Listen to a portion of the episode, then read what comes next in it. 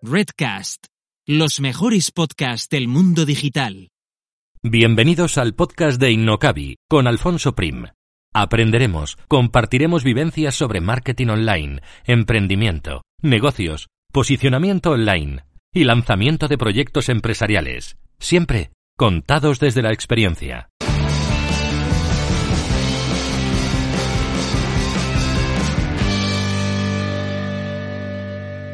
Hoy hablamos con Julián Serravi, diseñador de videojuegos y formador en esta disciplina profesional que, como él dice, es una de las más divertidas y creativas del desarrollo de videojuegos.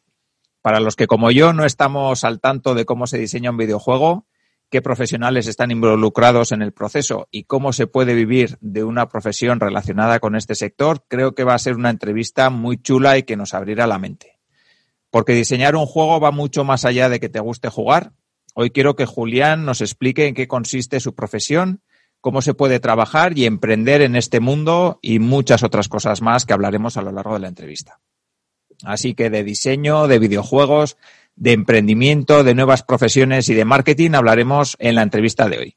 Y saludo ya a mi invitado. Hola Julián y muchísimas gracias por estar aquí. Hola Alfonso, ¿qué tal? Muchas gracias a ti por invitarme. Pues muy bien, yo muy contento de hablar de algo que, soy un casi, casi un completo desconocido. Así que encantado de aprender nuevas cosas. Bueno, no, no, o sea, eh, hay mucha gente que trabaja en esta, en esta industria y, no son aficionados que lleven jugando a videojuegos eh, desde que son pequeños. ¿eh? Yo he trabajado con, con muchos profesionales que, que, hombre, tienen, tienen cultura y empezaron a tener referencias, pero esto es otro de los mitos, ¿no? Que desmiti, esto lo tendrás que, evitar luego. Eh, desmitificaremos, ¿no? desmitificar. Esto será otro de los mitos que desmitificaremos a lo largo de, la entrevista, que, para ser diseñador de videojuegos pues hay que eh, ser un friki y llevar jugando pues eh, desde que eres pequeño. Ya, ya verás cómo cuando te cuente qué es y cómo funciona, ya verás que, que además entusiasma a cualquiera que tenga ya no solamente interés en videojuegos, sino interés por, por entretenerse y por tener, disfrutar de una experiencia divertida. Vale, vale, pues si te parece, Julián, cuéntanos un poquito quién eres y cómo has llegado hasta aquí. Brevemente, luego ya entraremos un poco más en profundidad en tu trayectoria profesional y sobre todo en la parte de diseño de videojuegos, pero cuéntanos un poquito cómo has llegado hasta aquí. Pues eh, yo soy diseñador de videojuegos profesional. Empecé creando un pequeño estudio en, Madrid junto con unos amigos, como empezamos muchos en, esta industria, y, empezamos a crear pequeños eh, juegos por nuestra cuenta, empezamos a equivocarnos mucho, empezamos a, hacer proyectos que estaban totalmente eh, fuera de, nuestras ambiciones y fuera de las posibilidades que teníamos.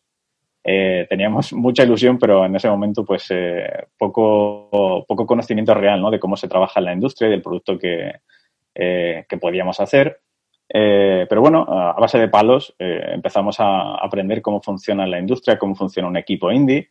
Y, bueno, al, principio, pues lo que hicimos es, ya te digo, crear videojuegos, empezar a, a coger experiencia y a partir de ahí, pues eh, yo me desligué, bueno, nos desligamos un poco, el estudio se disolvió, cada uno pues eh, empezamos a trabajar en, estudios diferentes y yo acabé pues en, Barcelona, en Social Point, donde estuve trabajando durante casi seis años en, desarrollos de diferentes proyectos, especialmente para móviles y bueno, proyectos desde juegos de estrategia, RPGs, eh, juegos de, de shooters, coleccionismo, el juego que, tenemos, que teníamos en, bueno, que seguimos teniendo en social, eh, que más éxito pues ha tenido es Dragon City Monster Legends, que son como una especie de eh, Pokémon, eh, por decirlo de alguna manera, ¿no? Es como el Pokémon español. Son juegos que, han ido muy bien, han sido grandes éxitos de la compañía.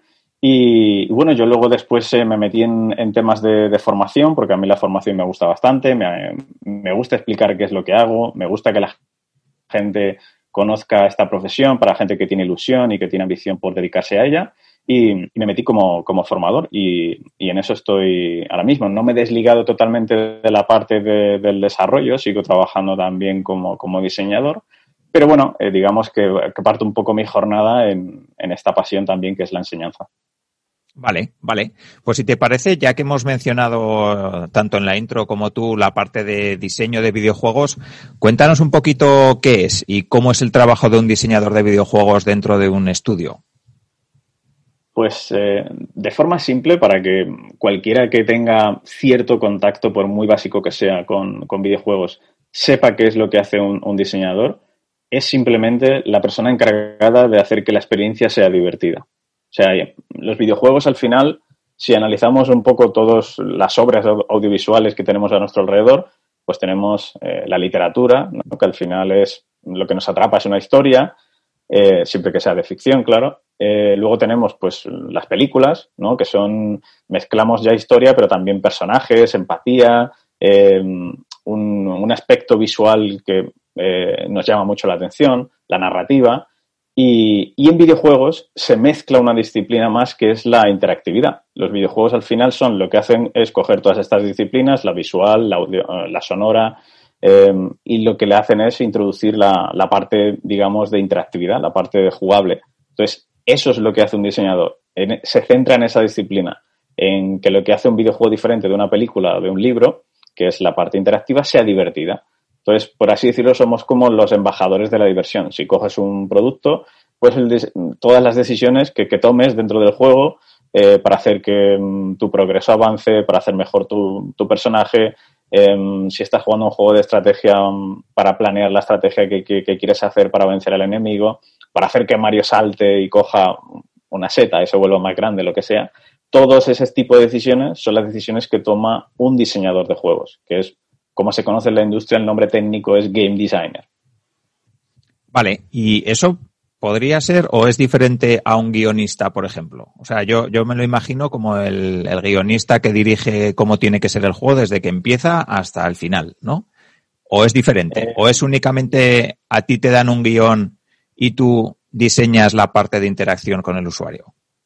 Claro, la parte de guion está mucho más relacionada con la historia y con la narrativa. Entonces, Aquí, dependiendo de qué tipo de, en qué tipo de empresa trabajes, sí que tocarás parte de guion o no. Por ejemplo, si trabajas en una empresa eh, muy pequeña de videojuegos y el juego que estáis haciendo tiene una parte narrativa, eh, tiene alguna historia, pues es muy posible que el game designer tenga que encargarse de esa parte de guion o como mínimo eh, esa parte se divida quizá entre el game designer y alguien más de producto.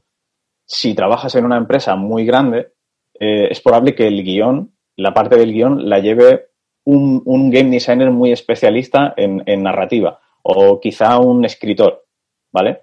Entonces, sí que el game designer sí que puede llevar una parte de, esa parte de guion, pero no, pero hace muchas otras más cosas, ¿vale? No, no tiene por qué solamente centrarse en el guion. Eh, en una película es el guionista, ¿no? El que decide cuáles son los diálogos que va a tener el personaje. Pero en el sector del videojuego, el game designer lo que decide es todo lo que va a hacer, todo, toda la interactividad que va a tener un jugador con el juego. Si Mario va a saltar, si Sonic va a rodar, si un Pokémon va a tener un tipo, va a ser tipo fuego, va a ser tipo planta, todas esas decisiones son las que toma un game designer. Que luego dentro de esas decisiones hay que decidir qué es lo que va a decir un personaje para que la historia avance, para que la historia eh, transmita un mensaje en un sentido concreto. Se puede encargar el game designer, pero no tiene por qué. Vale, vale. Por centrar un poco, cuéntanos cuáles son los roles que están o que intervienen, digamos, en la creación de un videojuego, para que, para que los que no, lógicamente, no hemos diseñado nunca un videojuego, sepamos, pues eso, si hace falta un diseñador, un, un guionista, un game designer. Cuéntanos un poquito cuáles son los roles profesionales que, que intervienen.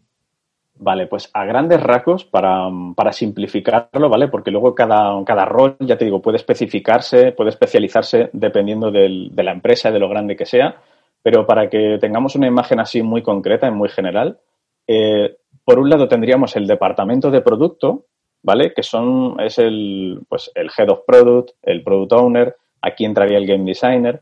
Entonces, en el departamento de producto lo que se hace es tomar decisiones de producto eh, la visión de juego, qué pilares va a tener ese juego, qué audiencia va a tener, em, a qué mercado va a ir dirigido, qué modelo, qué modelo de negocio va a tener.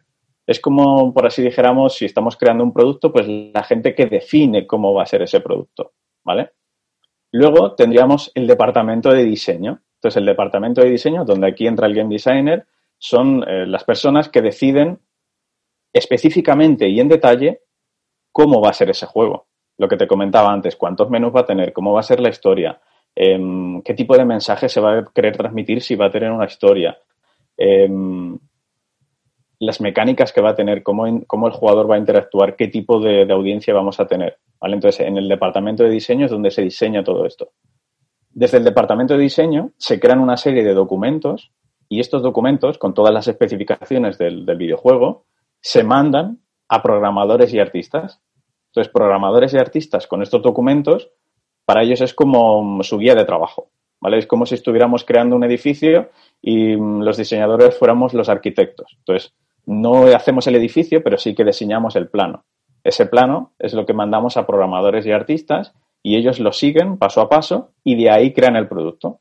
Y una vez el producto ya está creado, lo que se hace es pasar una revisión que se llama la revisión de QA, que es Quality Assurance. Básicamente lo que nos aseguramos es que el videojuego cumpla por, parte de programación y por parte de arte, la experiencia cumpla los requisitos que se han impuesto desde, bueno, impuesto, que se han definido desde diseño. Y si todo está bien, pues el juego sale al mercado. Así que más o menos ese sería el flujo.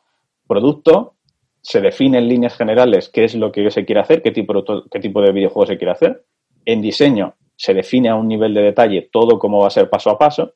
Y eso es una especie de documentación que se pasa a programación y arte. Ellos ejecutan todo se revisa que todo esté bien y se lanza. Vale, así de fácil, ya está. Así de fácil y así de complejo a la vez, sí. Sí, sí, sí. Oye, una cosa, ¿y cómo, cómo se idea un videojuego? O sea, ¿cómo, quiero decir, un estudio, cómo lanza una idea o cómo crea esa idea o cómo yo qué sé, ¿cómo surge la idea de un videojuego? ¿Es un tío que se le ilumina la bombilla o son un montón de creativos que están trabajando en, en, lo que, un poco las tendencias de mercado? ¿Cómo, cómo funciona eso? Pues eh, la verdad es que Alfonso viene de, mm, al final es como, mm, cómo se creó el iPhone, ¿no? O cómo se crea cualquier otro producto. Al final, en, en una industria como es la del videojuego, que es una industria creativa, no creas que hay un... Yo pensaba que sí, ¿no? Antes de trabajar en la industria, yo pensaba bueno, la forma que tenemos nosotros de trabajar en grupos pequeños o en grupos indies, esto es muy, como muy espartano, ¿no? Y seguro que las industrias grandes y las empresas grandes tienen un método paso a paso, todo está mucho más profesionalizado y, nosotros estamos trabajando aquí un poco a verlas venir o eh, dando palos de ciego. Y realmente no es así, realmente eh, cuando trabajas en una industria creativa, eh, pueden venir las ideas de, un montón de sitios. Lo que tú comentabas, desde tener un CEO que tiene una visión de un producto que quiere hacer y él tiene la idea y se rema en esa dirección, a ver un problema en el mercado y decir, oye, mira, hemos, se ha lanzado un juego, por ejemplo, Natural Motion es una empresa de videojuegos bastante famosa. Yo siempre en las entrevistas intento nombrarlos porque eh, se entiende muy bien lo que hacen y cómo lo hacen. Ellos, por ejemplo, lo que hacen es eh, su línea de producto, ellos a la hora de crear un videojuego lo que hacen es basarse en, el, en, la, en la competencia de videojuegos que ya hay en el mercado, pero se basan mucho en el feedback de los usuarios. Entonces ellos detectan cuáles son los problemas que los usuarios emiten en, esos juegos, los escuchan y hacen juegos en base a eso. Entonces el proceso creativo que ellos siguen es, mira, queremos hacer un juego eh, como My Horse, que es un juego de, de épica, es un juego donde tú gestionas tu establo, hay caballos, eh, pero ellos hicieron un juego muy diferente de lo que había en, ese momento en el mercado. Hicieron un juego mucho más realista, donde los eh, jugadores podían cuidar de sus caballos, etcétera. Entonces el proceso creativo de ellos es vamos a ver qué hay en el mercado y vamos a detectar qué problemas hay y vamos a solucionarlos. Eso sería un approach. Eh, otra línea sería mm, simplemente tener una idea y decir, pues mira, resulta que pues estuve tirando con arco eh, y me lo pasé súper bien. Esto es una experiencia que yo quiero transmitir en un videojuego y, vamos a ver cómo, podemos hacer para transmitir la experiencia de tirar, de, tirar una flecha con un arco y de hacer un juego a partir de aquí.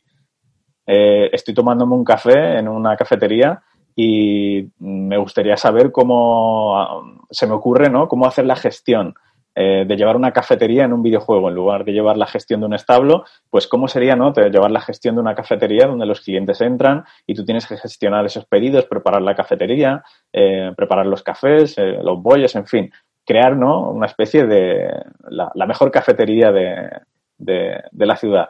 Entonces, al final las ideas en este sentido pueden venir de cualquier sitio, de vivir una experiencia se pueden sacar videojuegos, de analizar el mercado, se pueden sacar videojuegos, de dar un paseo se pueden sacar videojuegos. Al final no hay un método porque sería como encorsetar todo y limitarlo mucho, cuando realmente si los diseñadores la responsabilidad que tenemos es ir un poco con el modo escucha, ¿no? Con el modo de decir, mm, ¿se puede ver o sacar un videojuego de esta película o de este, o de este juego de mesa? Eh, o de este, mm, o de este, o de escuchar un podcast, pues eh, seguramente sí. Vale, cuéntanos un poco cómo es el día a día de un diseñador de videojuegos. ¿Qué, hace? ¿Cómo es el trabajo? Así en general, un día en general, vamos. Pues un día en general, em, a mí me gusta mucho porque es muy, es muy, es muy diferente, ¿no? El tipo de actividades que puedes estar haciendo. Entonces, eh, yo personalmente, pues soy una persona que si estoy haciendo todo el rato, todos los días lo mismo, eh, eh, y no aprendo nada nuevo, no, me, no hay nada que me estimule, me acabo aburriendo.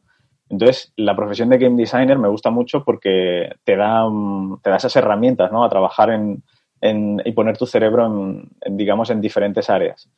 Pero un día, por ejemplo, pues puedes llegar a la oficina y te estás trabajando a lo mejor en un juego y hay que diseñar un personaje, ¿vale? Entonces, em, hay que diseñar un personaje y tienes que definir cómo va a ser ese personaje. Yo no lo dibujo, el game designer no lo dibuja, pero sí que define el concepto, ¿no? Pues va a ser un, pues en mi caso, ¿no? Pues a lo mejor va a ser una criatura, va a ser un dragón, y este dragón pues va a tener un, va a estar basado en un concepto, eh, va a estar basado en, no sé, en el concepto de que el dragón se ilumina o de que el dragón tiene algún poder relacionado con la luz. Entonces eso lo defino en un documento, se lo paso al departamento de arte y arte crea ese personaje.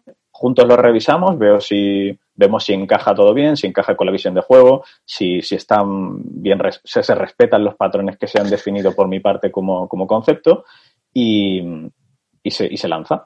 Eh, otro día, por ejemplo, pues puede ser que, bueno, pues tenemos un problema en el nivel 7 porque hemos analizado que los jugadores en el nivel 7 del juego eh, dejan de jugar o, o, juegan menos, juegan menos tiempo o analizamos los datos y vemos que se caen y no sabemos por qué. Cuando digo se caen me refiero a que dejan de jugar o que juegan, pues eso, ¿no? menos rato.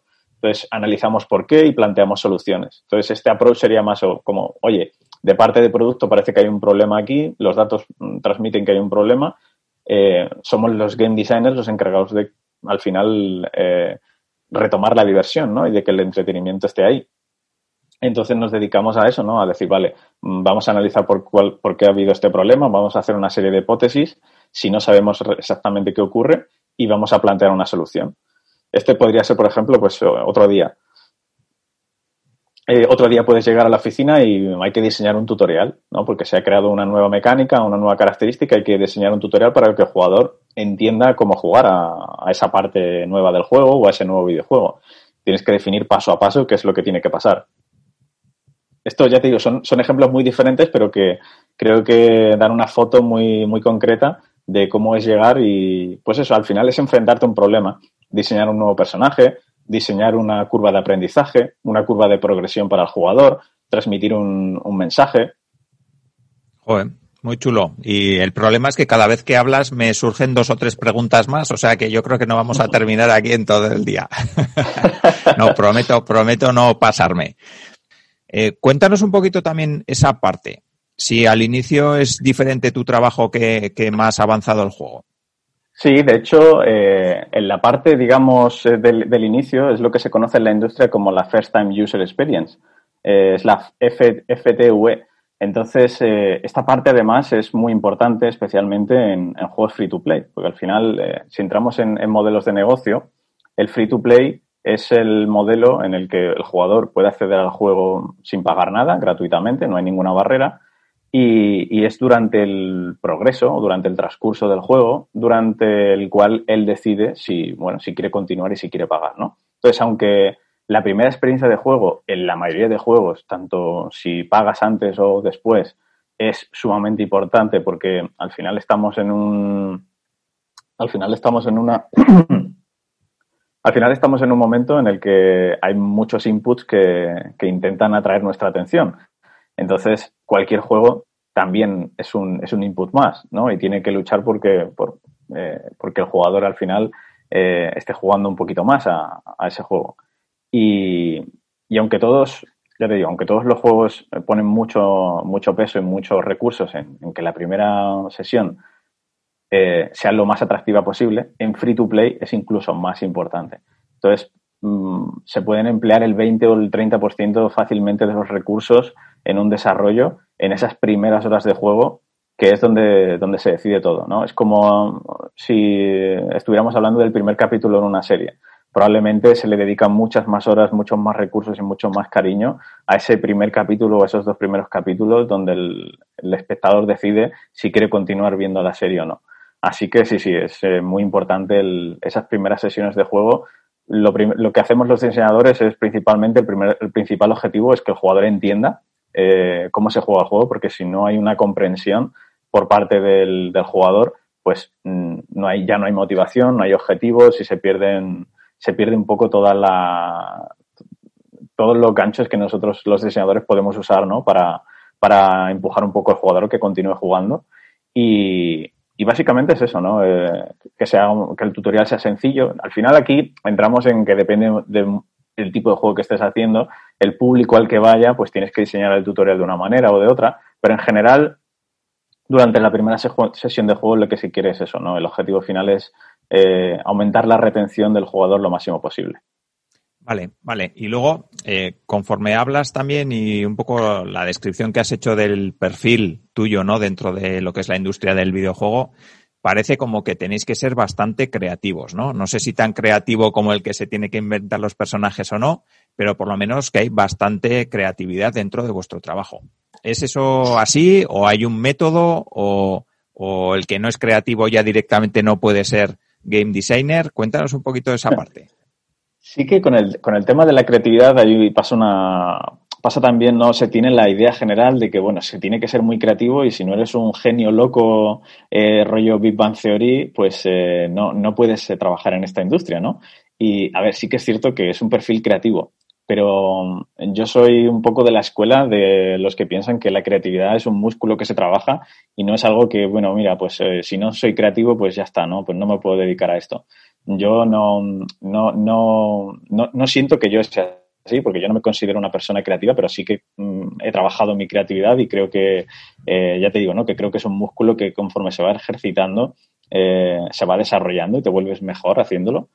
Y, y sí, también en el sentido de que sí, necesitas ser una, necesitas, eh, necesitas, digamos, más que ser creativo, necesitas tener recursos creativos para desarrollar un juego. Pero eso ya te digo, es algo que, se aprende, no es algo, no es una habilidad innata que se tenga o no se tenga. Vale, ya que hablamos de habilidades, cuéntanos un poquito qué habilidades debería tener un diseñador de videojuegos.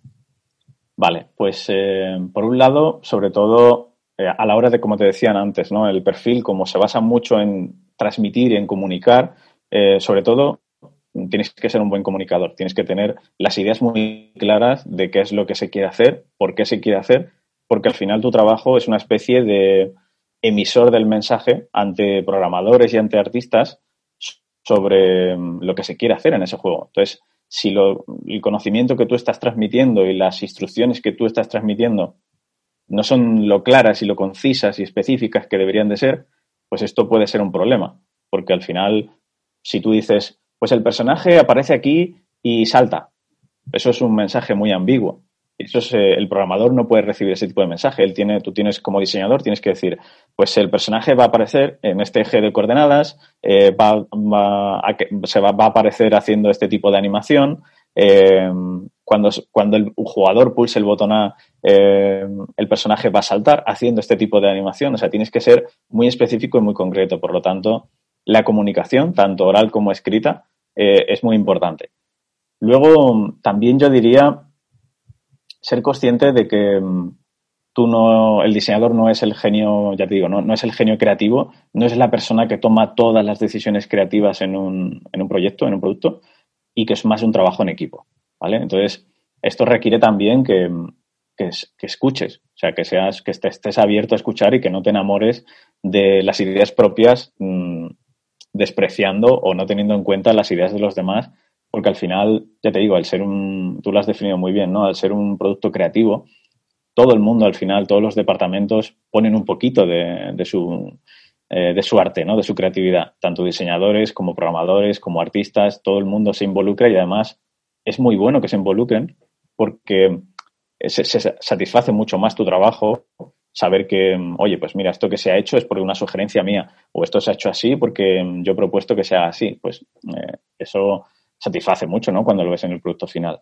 Entonces, eh, el diseñador tiene que tener aquí también una habilidad de escucha importante, ¿vale? Tiene que saber que su idea no tiene por qué ser la mejor, no, tiene por qué ser la mejor y que propuestas de otros departamentos pueden ser igual o, más válidas que, su propia, que su propia idea. Eh, entonces también es importante no, el, no, enamorarse eh, de, lo que, de lo que sale de la cabeza de uno, sino tener la cabeza fría y pensar qué es lo mejor para el proyecto. Y yo creo que esas serían las dos habilidades más importantes que, que, debería de tener un diseñador. Ya ves que no digo ni que tenga que ser un genio loco creativo, como hablábamos antes, ni, ni, nada del otro mundo. Simplemente tener una capacidad analítica, saber entender los videojuegos en profundidad, saber por qué un juego tiene éxito y por qué no, al margen de gustos personales, porque al final, cuando tú vas a trabajar en una empresa, vas a trabajar para hacer un producto que a lo mejor mm, tú como jugador no juegas, pero sí que tienes que entender cómo funciona eh, el jugador al que, le vas a al que le vas a dar ese producto. Por lo tanto, eh, tienes que ser tienes que un poco salir ¿no? y hasta este de, de, lo que tú piensas y ponerte en la cabeza de otra persona. Así que yo diría comunicación, eh, capacidad de escucha y empatía. Creo que es, esas tres habilidades son más claves que cualquier otra cosa. Vale, una, una duda. Yo entiendo que tú juegas a videojuegos, ¿no? Sí, mucho. Y cuando juegas a videojuegos, ¿tú te diviertes o los analizas para ver qué han hecho bien, qué han hecho mal? ¿Cómo juegas tú un videojuego? ¿Sabes lo bueno, Alfonso? Que la cabeza, eh, al menos la mía, no sé, no sé la del resto, pero eh, la mía, no, yo no trabajo muy bien en multitarea. O sea, mi cabeza es o, está concentrada en una cosa o está concentrada en otra. Entonces, lo bueno eh, que yo, yo esto lo he hablado con muchos diseñadores también porque siempre nos hacemos también esta pregunta, ¿no? De, eh, bueno, y cuando, cuando jugamos ya, ya no disfrutamos, ¿no? Y realmente la cabeza o, está disfrutando de la experiencia o está analizando. Pero es difícil que esté haciendo las dos cosas a la vez. Pero sí que es inevitable muchas veces cuando estamos jugando que te salga un poco el, chip ¿no? del, analista, el chip del diseñador y que pienses, uff, esto mm, yo no lo habría hecho así, o esto aquí hay un problema en la progresión, o esto no está, no está bien implementado, o esto que han querido transmitir aquí no, no se entiende bien. Entonces, bueno, es inevitable, pero sí que, sí que digamos que lo decido antes. O sea, intento decidirlo antes, decir, bueno, me voy a poner a jugar y disfruto de la experiencia, o me voy a poner a analizar este juego desde el punto de vista de diseño. Eh, lo decido antes y me concentro en eso porque eh, me, da muchos mejores resultados así y tanto me divierto más cuando estoy jugando y también analizo mucho mejor cuando, cuando sé que estoy en ese modo, ¿no? Vale, oye, y otra duda, ¿qué pasa cuando tienes que diseñar un videojuego que no te gusta o de una temática que no te gusta? Imagínate que no te gustan los juegos de coches, yo qué sé, por decirte algo, ¿no? Y, te toca diseñar un juego de coches. ¿Qué, ¿qué haces? ¿Qué se hace aquí? bueno, a ver, en este caso mm, es lo que te comentaba antes, ¿no? Sí que tienes que tener la profesionalidad suficiente y la flexibilidad suficiente como para ser consciente de que es muy probable que eh, ojalá no, acabes diseñando un juego que tú como jugador jugarías, pero también es muy probable que acabes jugando, o sea, que acabes diseñando un juego que a lo mejor no jugarías como jugador. Entonces, esto pasa, ¿vale? O sea, esto pasa en la industria. Hay, la mayoría de los diseñadores están diseñando productos eh, que no jugarían como, como, como producto, ¿vale? Pero también hay que marcar unas líneas rojas. O sea, hay que tener la profesionalidad y el conocimiento para saber, para, para saber y para conocer unos jugadores que no, que no eres tú, ¿vale? Para saber qué es lo que les va a gustar a ellos. Pero también creo que desde mi punto de vista está bien marcar unas líneas rojas y decir, oye, mira, pues yo eh, no me gustan o no me apasionan o es que no podría mm, diseñar nunca un juego de mm, lo que tú dices, ¿no? De coches o de deportes, porque mm, o, un juego de casino o un juego de un juego de mesa, porque no es no me lo voy a pasar bien y no me voy a divertir, igual que no me metería en una profesión que, no me gusta. Entonces, igual que un director de cine, pues dice, pues mira, yo es que no haría, yo haría pelis de ciencia ficción, pero no haría un documental. No, está bien marcarse esas líneas rojas antes de entrar en una empresa, porque si no, mm, al final es un cóctel, ¿no? Para estar insatisfecho en un trabajo que no te gusta. Está muy bien decir, oye, mira, mm, mm, es un poco el punto medio, ¿no? Yo estoy abierto a hacer otro tipo de diseño que no es mi especialidad como jugador, pero sí que hay unas líneas rojas que, de productos que no haría. Entonces, esto un poco eh, es algo que trato en las mentorías con los alumnos, ¿no? El definir esto para que cuando ellos busquen trabajo, busquen trabajo también en, una empresa. Eh, o sea, que, no se limiten muchos las que no se limiten muchas opciones, porque si me dice, oye, mira, es que yo solamente juego juegos de RPG, pues claro, eh, si, te estás limitando ya a solamente diseñar juegos de RPG, en vez de. ¿Qué, ¿qué son, ¿qué son juegos de RPG? RPG es el role play game, son juegos de rol. Si o imagínate, juegos de deportes, ¿no? Para que lo entienda toda la audiencia.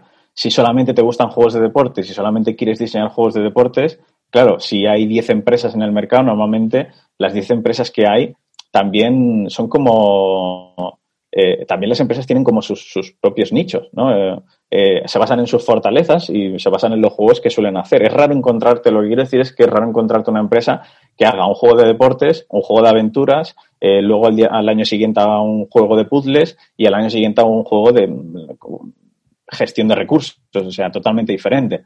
Normalmente las empresas suelen tener un, un catálogo, un portfolio que va en una línea, ¿vale? Entonces está muy bien el decir, pues eh, mira, el portfolio que tiene esta empresa encaja mucho ¿no? con, mis gustos. Quizá este tipo de juego no es el que eh, yo haría, pero no tendría ningún problema ¿no? en, trabajar en este tipo de juegos. Quizá hay otra empresa que hace juegos de deportes y a ti los juegos de deportes, pues ya te digo, no, pues, pues no te gustan, pues a esa empresa pues no apliques. Entonces, eh, es mucho más profundo que esto, pero esto es las mentorías, es algo que trato con, con los alumnos, sí.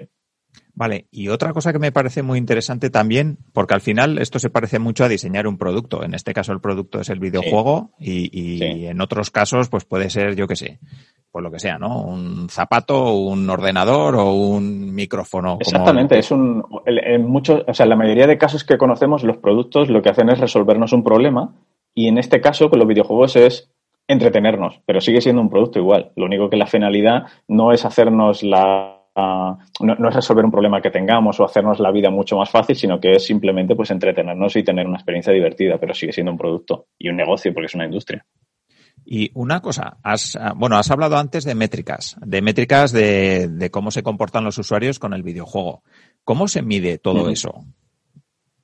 Bueno, en este caso, eh, sin entrar en, concretar en cómo lo hacen otras empresas, pero a nivel general, hay una serie de, hay un departamento de analíticas y en los juegos se suelen insertar, no es muy diferente ¿eh? de cualquier aplicación de software.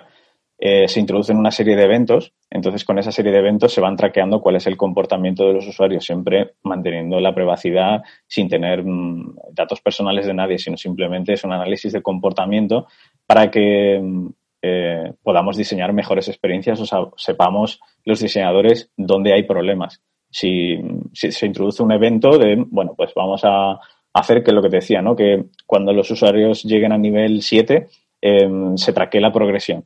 Si nosotros estamos traqueando la progresión del jugador y vemos que de pronto en el nivel 7 eh, la progresión baja, pues está claro que hay aquí algún problema. O sea, cuando el usuario está llegando a este punto, tenemos que analizar qué está pasando porque la, la analítica nos dice que aquí hay un problema.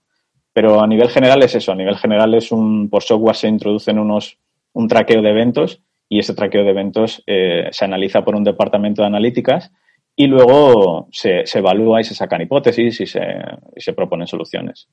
Vale, luego me parece muy interesante también la parte de conocer al usuario, ¿no? Eh, a la hora de diseñar el videojuego, eh, qué cosas puede gustarles, qué cosas son fáciles de que el usuario que está jugando al otro lado entienda o qué cosas pueden ser más difíciles. Esa parte de conocer a los usuarios a los que va dirigido el juego, ¿cómo, cómo se hace? Pues eh, no es muy diferente de un buyer persona que se suele hacer en, marketing. Seguro que mucha gente eh, que te esté escuchando y que escuche tu podcast, eh, el, concepto del buyer persona le, suena bastante. Entonces, no es muy diferente, ¿vale? lo que se hace es un análisis basando, lo único que en vez de basarnos en, los en, en el tipo de, de, comportamiento que tiene o el tipo de aficiones que tiene o el tipo de em, productos que usa, lo hacemos basándonos en, los videojuegos que consume, en el tipo de, género que suele consumir, en las horas que suele consumir, en, el tipo de desafíos que les motivan. O sea, es un análisis del tipo de comportamiento que tiene un jugador basándonos específicamente en cuál es su comportamiento dentro de los juegos.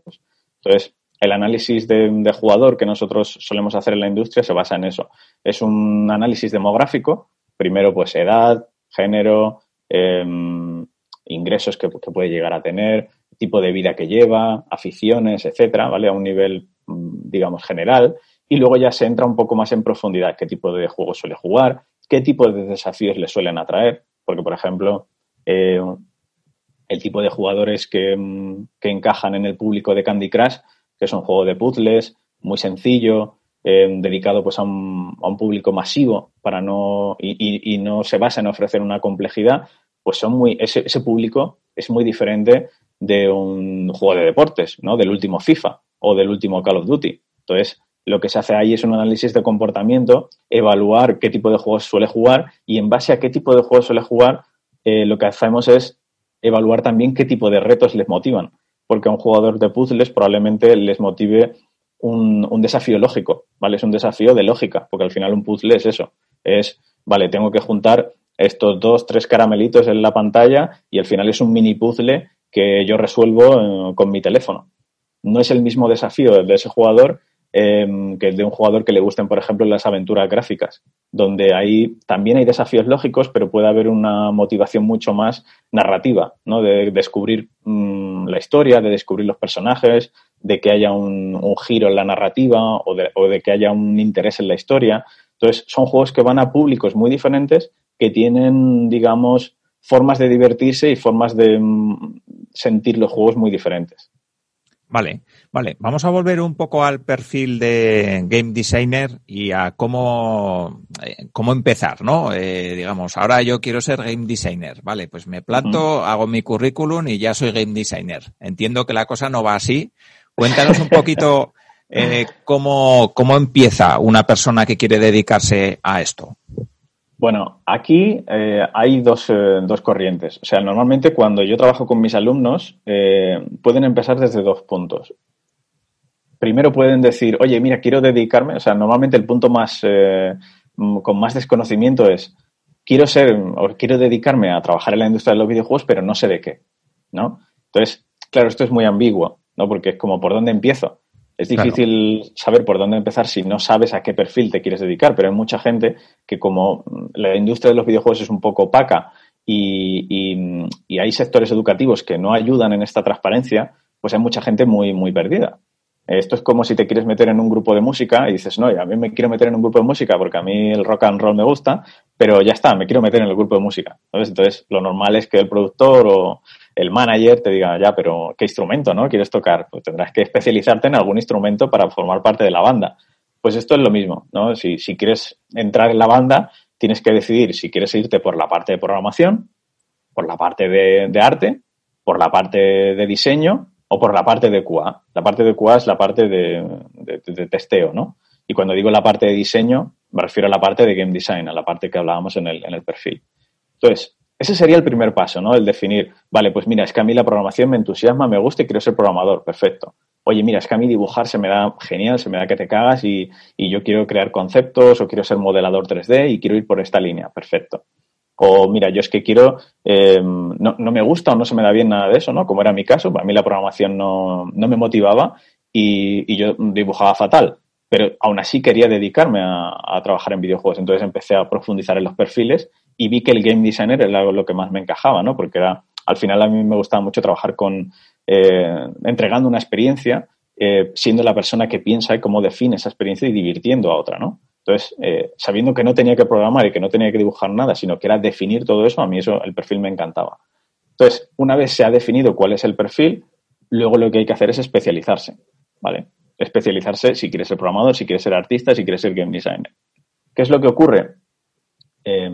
Que en el sector educativo que hay en España ahora mismo, la formación que se da es muy generalista, ¿vale? Entonces, hay muchos problemas para encontrar trabajo y esto lo dicen las empresas, eh, que no encuentran perfiles especializados porque la formación que se da es generalista. Entonces, ¿qué ocurre? Que las empresas están buscando a un perfil muy concreto que resuelva un problema muy concreto, pero las formaciones que se están dando se están dando eh, de forma, pues eso, muy generalista, poco profundas. Entonces, tú quieres, te metes en un curso de diseño y desarrollo de videojuegos, resulta que te enseñan a programar, te enseñan eh, a hacer modelados en 3D, te enseñan a hacer scripts, te enseñan a usar Unity, a usar Unreal, te enseñan cosas de level design. Entonces, al final, es todo tan ambiguo que es muy difícil, todo tan ambiguo y tan generalista que es difícil luego llegar a una empresa y venderte como un profesional, porque te han enseñado un poco de todo, pero no puedes defender profundidad en nada, porque no eres especialista en nada.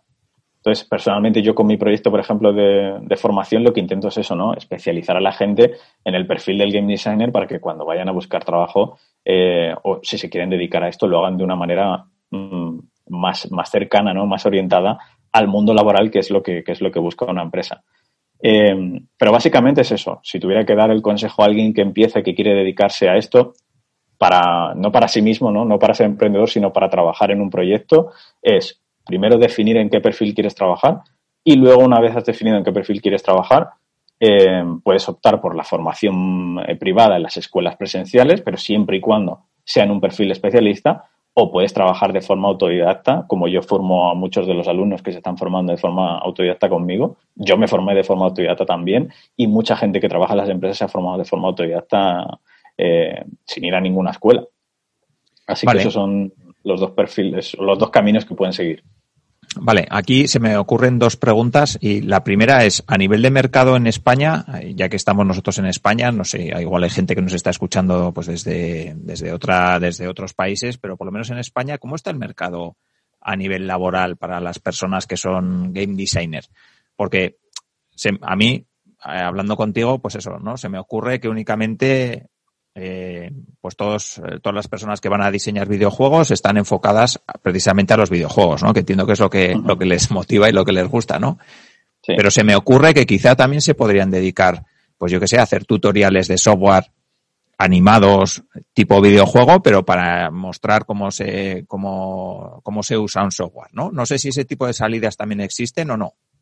Sí, luego, o sea, yo te estoy hablando, claro, te estaba hablando del tipo de salidas laborales que puede tener un diseñador si quiere trabajar eh, específicamente en la industria del videojuego y si lo quiere hacer para otra empresa. Pero un game designer se puede, perdón, un game designer se puede formar y puede empezar como yo empecé, ¿no? Formando su propio equipo, formando su, formando su propio equipo y haciendo su propio videojuego. Si quiere trabajar con un, con un equipo pueden crear su propio estudio y empezar a trabajar su, su propio videojuego. Esto también es una, es una salida de emprendimiento eh, personal. Además, eh, desde el, creo que el año pasado se han aumentado ¿no? las subvenciones que están dando, que está dando el gobierno a, equipos que quieren empezar a hacer su propio producto.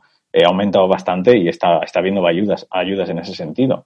Luego también hay un montón de incubadoras, sobre todo en, en Madrid, en Barcelona y, en Vitoria, que están ayudando mucho a emprendedores que, forman equipos y que quieren sacar sus propios videojuegos al mercado, porque, bueno, porque al final sacar un producto es complejo, sobre todo si no tienes experiencia previa y, sesiones de mentoría, sesiones de ayuda eh, van súper bien en este sentido. Yo, de hecho, eh, aquí barro un poco para casa, ¿no? Eh, porque yo colaboro con una de estas, con una de estas incubadoras, que desde mi punto de vista es a nivel nacional es, si no la más, de las más potentes. Eh, porque, porque ayuda muchísimo a, las, a, los equipos que van allí. Están en Vitoria, se llama F2P Campus. Eh, se especializan eh, en el modelo de negocio de free to play y, y, allí los equipos que van además es que tienen una, una ventaja increíble porque van allí, están tres o cuatro meses terminando el desarrollo de un juego que hayan empezado y tienen a mentores, en mi caso pues de game design, pero tienen mentores en todas las áreas que, la incubadora ha encontrado relevantes para al final lanzar un producto de éxito. Y mentores, no solamente de España, mentores em, del mundo. O sea, es que traen a gente desde cualquier parte del mundo para, para, para poder mm, enseñar y para poder darles un recurso a esta gente que está haciendo un videojuego, que a mí me parece que, yo qué sé, o sea, que estés aquí en España, que vayas a una incubadora y que te traigan a, a un tío que está trabajando en juegos súper potentes de Estados Unidos o de mm, Japón o en Corea para ayudarte a ti en tu videojuego, me parece que, es una oportunidad muy, muy, muy buena. Entonces, esto sería otra salida laboral, ¿no? La parte de, de emprendimiento con un equipo, Lo puedes hacer tú solo, ¿vale? Como game designer, si tú eres game designer, pero además también controlas de programación y controlas de arte, te puedes crear tu propio videojuego, ¿vale? O sea, lo puedes hacer desde cero. No, no es fácil, ni mucho menos, y menos cuando estás tú solo, pero, pero se puede hacer. O sea, yo conozco muchos emprendedores que viven de ello y son, o sea, se crean sus propios videojuegos ellos solos y viven de ellos. Además, lo bueno que tiene esta solución es que no, no necesitas, ¿sabes?, los recursos de una gran empresa, ni necesitas tampoco los beneficios de una gran empresa para tener un sueldo decente. Y, y aquí en España hay, hay muchos game designers que viven, que viven de eso.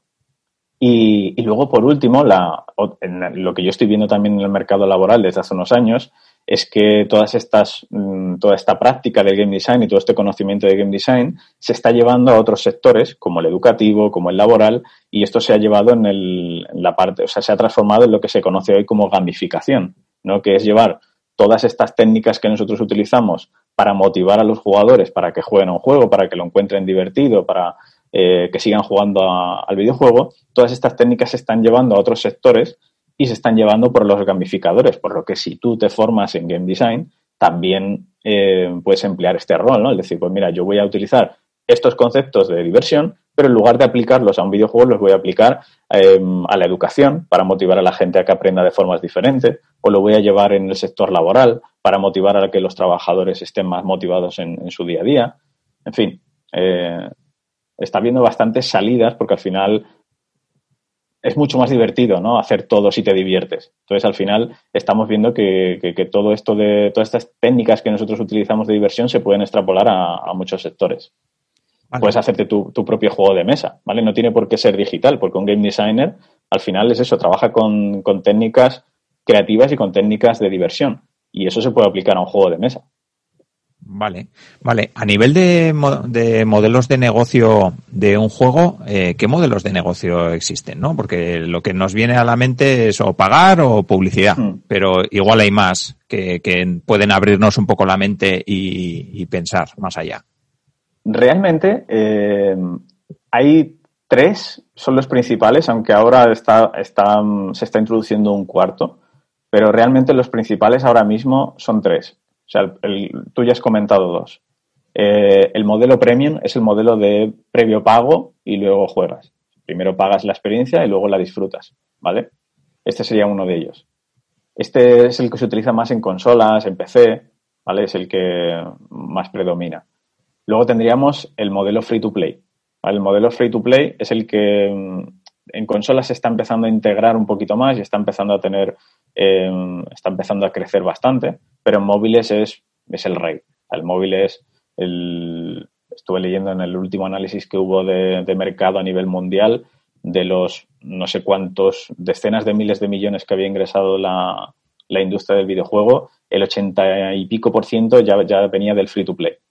¿Vale? Y en el free to play, al final, eh, cómo funciona es que la barrera de entrada es muy baja porque el juego se ofrece de forma gratuita y luego lo que se ofrece al jugador son diferentes recursos donde él puede emplear su dinero. Pueden ser ítems, pueden ser speed-ups para progresar, pueden ser nuevos personajes.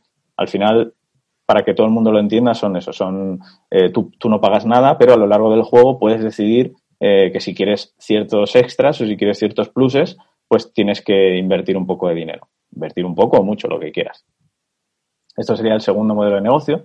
El tercero que tú has comentado es la publicidad, ¿vale? El juego es gratuito, no tiene ningún tipo de ningún tipo de ítem ni ningún tipo de mm, recurso en el que tú tengas que invertir dinero, pero mete publicidad, ¿vale? Entonces, así es como gana dinero. Cuantas más visualizaciones tengas a publicidad, pues al final es como en cualquier otra aplicación, ¿no? Cuantas más visualizaciones, más ingresos genera el, desarrollador. Y luego el último modelo de negocio eh, para las desarrolladoras, que es el que eh, desde hace un par de años ha empezado a, crecer y puede ser que sea un modelo de negocio de futuro, es el que se está introduciendo con PlayStation Now o con Game Pass, que es un modelo de suscripción. Es decir, tú pagas una mensualidad, una especie de Netflix para videojuegos para que todo el mundo lo entienda. Tú, o con Stadia, ¿no? Con Google Stadia, que también lo ha introducido hace poco. Tú pagas una mensualidad de 10, 15, 12, lo que sea, pagas una mensualidad de euros y tienes acceso a un catálogo de juegos de forma indefinida. hasta que, hasta que canceles esa, esa suscripción. ¿Cómo el desarrollador gana dinero aquí? Bueno, aquí cada, cada empresa pues tiene su política, ¿no? Hay desarrolladores, hay, perdón, hay, hay empresas que basan eh, el modelo de negocio en función de las horas, ¿vale? En función de las horas que un jugador haya estado jugando a un juego, pues así yo te pago a ti, que eres el desarrollador. Eh, hay otras que te pagan un fijo y da igual las horas que hayan estado jugando al juego, pero al estar en la plataforma pues te están dando un fijo todos los meses de X euros, desde empresas pequeñas cientos de euros o miles de euros, a empresas grandes que les pagarán decenas de miles de euros. Pero más o menos ahora mismo esos cuatro modelos de negocio son los que hay en la industria. Vale, vale.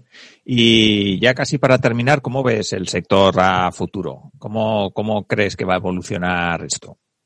Pues yo lo veo mejor que nunca, Alfonso, porque es una industria que está creciendo cada vez más. Sí que es cierto que, mm, o sea, no voy a no voy a contarte a ti ni a la audiencia de que es una industria en España eh, que además es grandísima, porque no es así. O sea, es una industria que eh, hace 20 años no existía, pero hoy en día no tiene nada que ver con cómo era hace 10 años. Y esto además es un crecimiento exponencial, porque hace 5 o 6 años empresas como Bandai, como Square, eh, no estaban, eh, no estaban en España y hoy en día cada vez además eh, España está siendo una especie de reclamo, especialmente en, grandes ciudades, donde cada vez hay más empresas que están desarrollando juegos aquí internamente, porque antes era como más cosas de marketing, más cosas de publicidad, de distribución, pero sí que cada vez hay un, hay un desarrollo nacional de, de, empresas extranjeras que se vienen aquí, montan un estudio y empiezan a contratar talento de aquí de España.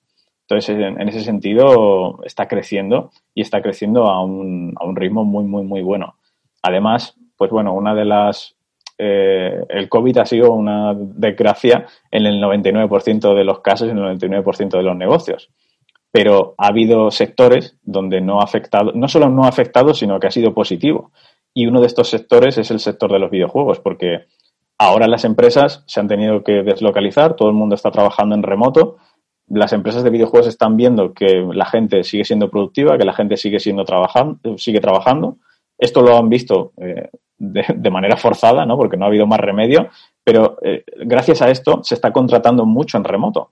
Entonces, esto también es súper positivo, ¿no? Porque mm, si las empresas ven que la productividad no baja y que se está contratando en remoto, ya no va a hacer falta que la gente se desplace a las ciudades principales de Madrid, Barcelona, Valencia, etcétera, para trabajar como game designers o como programadores o como artistas, porque no solamente ya está habiendo empresas en España, locales de aquí, que contratan ya solamente en remoto, sino que empresas de otros países, mm, Estados Unidos, de eh, Francia, Alemania, Inglaterra, ya buscan gente en remoto directamente ya en, otros países porque ya no les da igual, como tú vas a estar allí, no hay problemas de visas, no hay problemas de, mm, de, movimientos, de mudanzas, ni de, ni de papeleos, o no hay tantos, entonces eh, esto nos está viniendo bien, o sea, es una desgracia, ya digo, para mucha gente, pero a nosotros, eh, para la industria, es, es una buena oportunidad, sobre todo para la gente que quiere entrar y se quiere dedicar a ello. Vale, y una duda para las personas que quieren lanzar su propio videojuego, eh, claro, entiendo que esto es como cuando lanzas una página web y piensas que todo el mundo va a entrar y entra tu madre y tu hermano porque les dijiste ayer que la lanzabas hoy, ¿no? Pues cuando lanzas un videojuego yo supongo que ocurrirá algo parecido. Y luego, no sé si, si, claro, si es de móvil tienes que lanzarlo en la, en la Apple Store y en Google Play. Eh, ahí supongo que juega mucho el SEO y como lo hagas, ¿cómo se lanza un videojuego?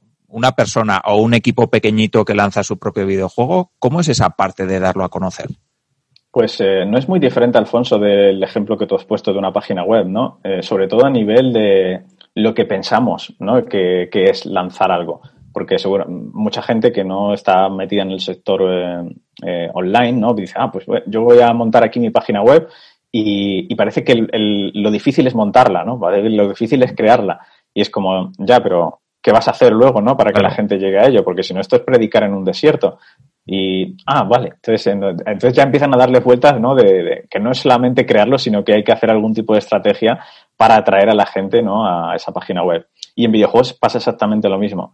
En lugar de cuando tú lanzas una página web, pues eh, es posible eh, no sé si tienes algún, el algoritmo de Google tiene algún tipo de premio, ¿no? Para, para, para webs que se crean nuevas, eh, para darles algo de visibilidad. Creo que no. Justo al revés, vamos. Justo al revés, ¿no? Vale, pues entonces es al contrario.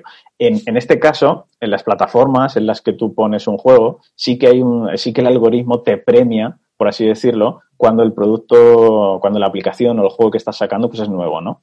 Si tú lanzas eh, el juego en la App Store o en Google Play, pues tienes una serie de perks, ¿no? Tienes una serie de beneficios por novedad, por así decirlo. Creo que en los podcasts también pasa, ¿no? Creo que cuando lanzas tu podcast tienes como 30 o 40 días donde eh, o tienes más posibilidades de promoción por parte de Apple o digamos que te suben un poquito en el ranking para ayudarte en esa visibilidad. En los juegos pues pasa esto también, ¿no? Digamos que por parte de crecimiento orgánico tienes esta ayuda por parte de Google y por parte de Apple para dar a conocer tu juego. Pero sin duda eh, no es suficiente. O sea, lo más importante a la hora de dar a conocer un juego es la parte de marketing. Es, muy, es lo más difícil. Mm, parece que lo más difícil es la creación, pero realmente la creación es solamente una parte ¿no? de, todo, de todo el negocio, de todo lo, cómo hacerlo rentable. Y luego tiene que haber un trabajo de marketing muy fuerte eh, a nivel, puede ser publicidad orgánica, puede ser a través de YouTube, eh, con influencers, puede ser, bueno, aquí ya sabes tú que hay mil métodos, ¿no? Para, hay mil estrategias para dar a conocer un producto. Pero sí, sí, no. Está, esto de lanzar el juego y que me llueva el dinero no, no funciona. Hay que luego hacer una, un seguimiento y, y, un trabajo de picar piedra y de estar llamando a puertas constantemente para que la gente descubra, descubra tu juego. Esto de que le pasa a Among Us, ¿no? Al juego de Among Us, no sé si lo conoces, o juegos que dan el pelotazo. Eh, o Angry Birds, ¿no? En su día, ¿no? Que dan el pelotazo y, y, ya nos hacemos ricos. Esto, esto es muy, muy, muy difícil que ocurra normalmente es un, es un trabajo de, de mucho tiempo eh, para, para, atraer a la gente ¿no? hacia, hacia el título. Vale, y luego también me parece interesante la parte de, vale, tienes el juego, eh, te preocupas en lanzarlo, consigues lanzarlo, pero luego también tiene que haber ahí un seguimiento, un mantenimiento, una optimización de ese juego, ¿no? Que viene después. Sí, sí, totalmente. O sea, esto de mm, lanzo el juego y ya voy a por el siguiente. No, o me forro, no, no, funciona así. Esto pasaba, pues, a lo mejor en los años 80 o en los años 90, donde el, el juego, pues, era en un cartucho, ¿no? Que no, no, recibía ni actualizaciones, ni parches, ni nada. Y entonces sí que había esa mentalidad, ¿no? De se crea el producto, se ha terminado el producto, se lanza y se va por el siguiente. Se distribuye, se llega a un acuerdo con el distribuidor, se distribuye a las tiendas, se vende y ya por el siguiente. Hoy en día no funciona así. Hoy en día lo que, lo que se está tendiendo cada vez más es a lanzar lo que se conoce como el juego como servicio, ¿no? Que es un producto al final que se intenta estirar lo máximo posible. Se intenta estirar para que el beneficio también sea lo máximo posible, porque al final cada vez desarrollar juegos, especialmente juegos para consolas y cada vez más también para móviles, cada vez para las compañías está siendo más caro. Entonces, para eh, que haya esa rentabilidad más a largo plazo y que asegure la supervivencia de la empresa, lo que se intenta lanzar es un juego que no solamente dure el boom del lanzamiento, sino que dure meses y, si es posible, años. O sea, de hecho, se apunta a que dure años. Y lo que tú dices, ¿no? A través de updates, a través de contenido, a través de expansiones. Cada, cada digamos, cada modelo de negocio tiene su manera de ir introduciendo contenido pero está claro que, es, el segundo trabajo que hay que hacer. Primero es el lanzamiento, luego viene el mantenimiento y la, atracción de usuarios y la atracción de tráfico para mantener a esos jugadores, porque lo que quieres es eso, mantenerlos para que el negocio o la industria sea rentable. Vale, sí que me gustaría ya para cerrar un poco la, entrevista que nos des algunos consejos para las personas que quieran empezar en este mundillo, que quieran ser game designers o, incluso dedicarse a otra de los perfiles, a algún otro de los perfiles que, has comentado. Vale, pues el primer consejo que le daría es lo que comentábamos antes, ¿no? Eh, tener muy claro cuál es el perfil que, quieran hacer, eh, el rol al que se quieren dedicar, eso es el primer paso y es clave eh, si no saben, porque dicen, oye, mira, es que yo no tengo ningún colega programador o ningún colega game designer, no sé exactamente el día a día que siguen y no sé si esto me va a gustar. Bueno, me pueden, me pueden contactar. Eh, luego al final comentamos la, la, página web y que me pregunten por ahí. Yo encantado les digo, les doy la información para que ellos sepan un poco guiarse en base a lo que se hace y en base a sus talentos, a ver si es algo que les gustaría. Y, y una vez que sepas eso, eh, lo que comentábamos también, ¿no? Encontrar, decir, mira, eh, yo soy una persona que yo necesito estar en una formación presencial porque no, porque me desmotivo muy rápido, ¿vale? Y necesito ir a una escuela privada. Bueno, pues si vas a ir a una escuela privada, asegúrate de que la formación es especialista en ese perfil, ¿vale? Y que los profesores que te están dando esa formación son profesores mm, con, experiencia en la industria, si es posible, ¿vale? Que, tengan experiencia laboral y que estén en activo, si es posible. Em, que dices, oye, mira, soy una persona mm, que soy autodidacta, que yo puedo trabajar desde casa, eh, o sea, que no te limite el hecho de decir, no, es que me van a pedir un título en la empresa, o es que si no vengo de una escuela donde he pagado 25.000 euros, en la empresa no me van a querer. No, no funciona así. La mayoría de la gente, de hecho, que trabajamos en empresas, no tenemos ningún título. O sea, estamos ahí porque hemos creado juegos, eh, resolvemos un problema y, tenemos ese portfolio, ¿no? Hemos demostrado a la empresa antes de que nos contrate de que sabemos hacer eso para los que nos van a contratar, pero no nos van a contratar por tener un título o porque hayamos estudiado en X escuela. Entonces, eh, si se ven motivados para hacerlo de forma autodidacta, eh, hay recursos, ¿vale? O sea, pueden empezar con, hay recursos gratuitos, pueden empezar con, con podcasts de diseño, pueden empezar con libros de diseño, y, empezar, a, empezar a un poco a escarbar a partir de ahí. Tienen la página web mía también, pues pueden empezar a investigar si esto del game design es algo que les interesa y a partir de ahí también hay otro camino, ¿no? Con una formación más especializada eh, para ser game designers. Vale. Vale, pues ya casi para terminar, eh, ya sé que lo repito 40 veces en cada episodio cuando estamos terminando, pero bueno, sí que me gustaría, porque es algo que pregunto a todas las personas que, que visitan el podcast, que nos recomiendes algún libro, algún blog, algún podcast, en tu caso un juego, lo que consideres. A ver, pues mira, yo muchas veces recomiendo a gente que se quiere dedicar a, ser game designer, ¿no? Parece que tienes que empezar eh, analizando juegos, lo, último que haya salido. Y realmente, si quieres aprender de diseño, se aprende mucho más de los clásicos eh, que de juegos más actuales, porque los clásicos eh, no había tanta tecnología, no había tantas cosas que estaban mucho más limitados tecnológicamente, entonces los diseñadores tenían mucho más peso porque o entretenías al jugador con lo que tenías y no había otra, ¿no? Entonces, jugar a los clásicos es un muy buen ejercicio, ¿no? Super Mario, Zelda, Castlevania, Metroid, todos estos juegos son súper buenos para aprender de ellos a nivel de diseño. Eh, entonces, yo recomendaría a cualquiera que, se interese por esta industria empezar por ellos. Pac-Man, Arkanoid, todos estos juegos están muy bien.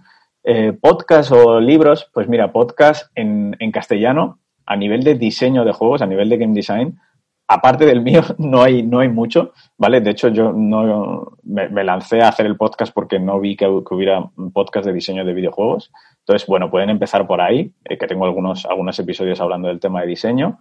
Y luego, pues, eh, por ejemplo, hay un canal de YouTube que se llama Extra Credits, que está, está bastante bien. Son, es habla inglesa pero está hecho por diseñadores de la, de la industria con experiencia y creo que tiene, tiene, viene con subtítulos en castellano, con lo que hablan de muchos temas muy diversos, no profundizan mucho en nada, pero cada capítulo de esta credits pues va en una dirección diferente y para tener una idea general de la industria y cómo funciona está muy bien. Y yo creo que con eso para empezar está, está guay.